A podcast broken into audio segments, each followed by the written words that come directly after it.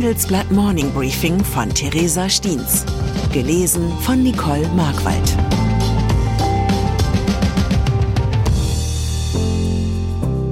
Guten Morgen allerseits. Heute ist Freitag, der 5. Januar 2024. Und das sind unsere Themen.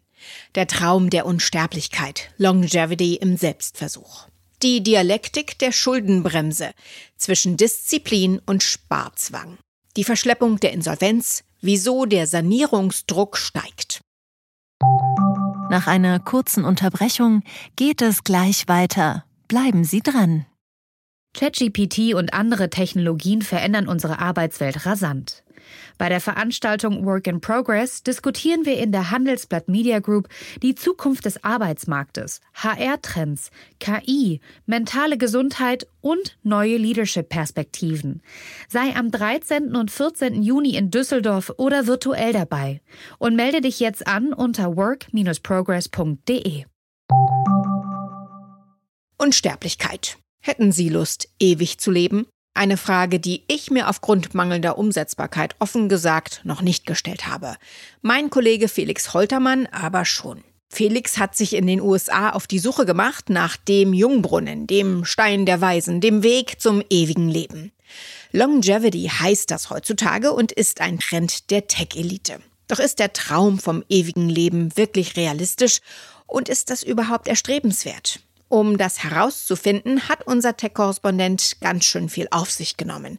Vieles davon klingt alles andere als spaßig. Ein super Veggie-Smoothie aus schwarzen Linsen, Blumenkohl und Hanfsamen zum Beispiel. Strikte Enthaltsamkeit klingt auch nicht gerade lebensbejahend oder das Gefühl, lebendig begraben zu sein auf einem Vulkan mit, Achtung, Panflöten. Was es mit diesen Methoden auf sich hat, ob Felix sich die Unsterblichkeit erkaufen konnte und welcher Sinn im Tod liegen könnte, lesen Sie in unserem großen Wochenendtitel. Schuldenbremse. Eigentlich ist es nicht so meine Art, Sie frühmorgens schon mit Hegel zu belästigen. Die Werke des deutschen Philosophen gelten schließlich als kompliziert und schwer verdaulich. Doch beim Thema Schuldenbremse, die ebenfalls den Ruf hat, kompliziert und schwer verdaulich zu sein, komme ich nicht umhin, an den gebürtigen Stuttgarter zu denken. Kurz zusammengefasst sieht Hegel den Prozess der Wahrheitsfindung in Rede und Gegenrede. Eine offene Herangehensweise, in der auch gegensätzliche Positionen Raum finden. Ich freue mich deshalb sehr, den Geist der Hegelschen Dialektik im Handelsblatt beim Thema Schuldenbremse wiederzufinden. Es finden sich einerseits all jene Stimmen, die an der Schuldenbremse im Grundgesetz festhalten wollen und ihr Aussetzen für keine gute Idee halten. Niklas Potrawke, Professor für Volkswirtschaftslehre an der LMU München, argumentiert beispielsweise in einem Gastbeitrag, die Schuldenbremse halte die Politik dazu an, ihre Ausgaben sorgfältig zu überprüfen. In Zeiten, in denen die Zinsen dauerhaft kleiner als das Wirtschaftswachstum seien, lohne sich das Schuldenmachen zwar, aber nun hätten wir eine Rezession und so hohe Zinsen, wie wir sie seit Jahrzehnten nicht mehr erlebt haben. Auch mein Kollege Martin Greive, zuständig für Finanzpolitik, argumentiert für die Schuldenbremse. Er warnt vor haushaltspolitischen Tricksereien und schreibt, die deutsche Finanzpolitik wirkt die Konjunktur nicht ab. Sie wirkt neutral.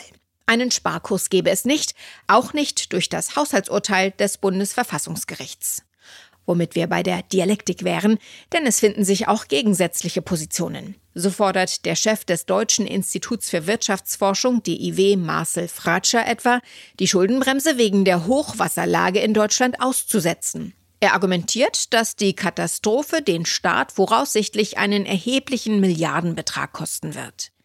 Die Alternative wäre ein Wohlstandsverlust durch weitere Einsparungen.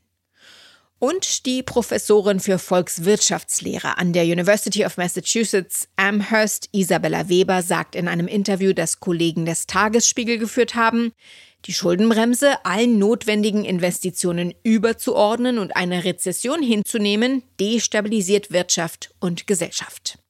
Und nun? Laut Hegel liegt die Wahrheit in der Synthese zwischen These und Antithese. Auf Deutsch gesagt also irgendwo dazwischen. Insolvenzen. Das neue Jahr 2024 ist aus volkswirtschaftlicher Sicht bereits mit einer Reihe schlechter Nachrichten gestartet. Jetzt kommt noch eine weitere hinzu. Für dieses noch so frische Jahr droht ein deutlicher Anstieg der Insolvenzzahlen in Deutschland. Experten erwarten nach Handelsblatt-Recherchen ein Plus von bis zu mehr als 30 Prozent.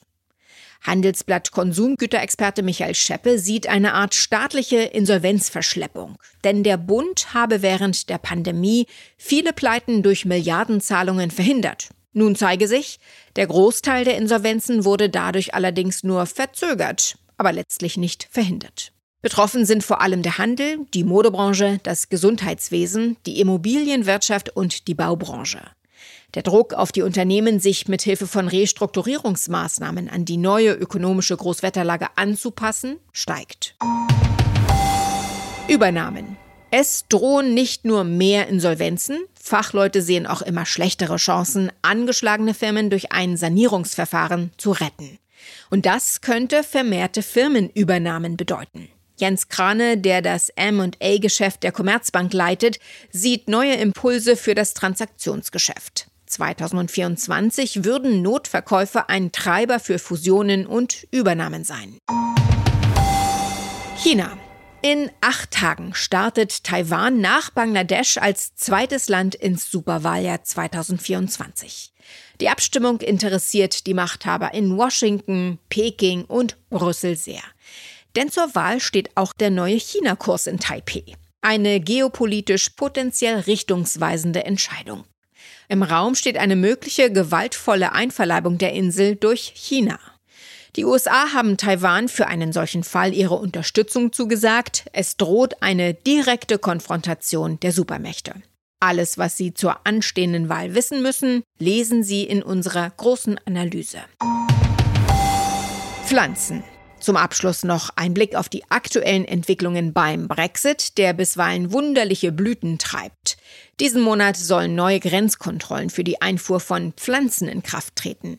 Wie der britische Guardian berichtet, schlagen die niederländischen Blumenzüchter wegen der neuen Kontrollen Alarm. Denn schon jetzt braucht es, um etwa eine Petunie einzuführen, rund 59 einzelne Schritte. Die Niederländer warnen deshalb, vor allem für Valentinstag und Muttertag könnten die Lieferungen ausbleiben.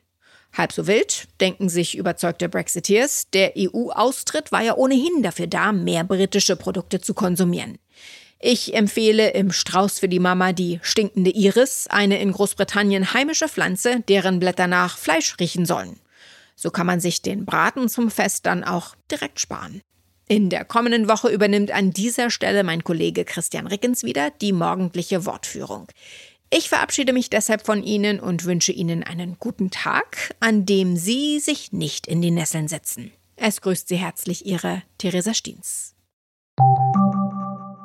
Mein Name ist Dr. Tillmann Rümenapf, niedergelassener Kinder- und Jugendarzt hier im Ennepe-Ruhr-Kreis. Die Einführung der Telematik sehe ich durchaus als Chance, aber aktuell fällt das System oft aus und es gibt viel zu wenig technischen Support. Dafür geht eine Menge Zeit drauf, in der ich die Kinder nicht genügend betreuen kann. Das muss sich ändern. Die besondere Nähe der niedergelassenen Haus- und Fachärzte ist in Gefahr. Was die Gesundheitspolitik jetzt dringend ändern muss, erfahren Sie auf rettetdiepraxen.de. you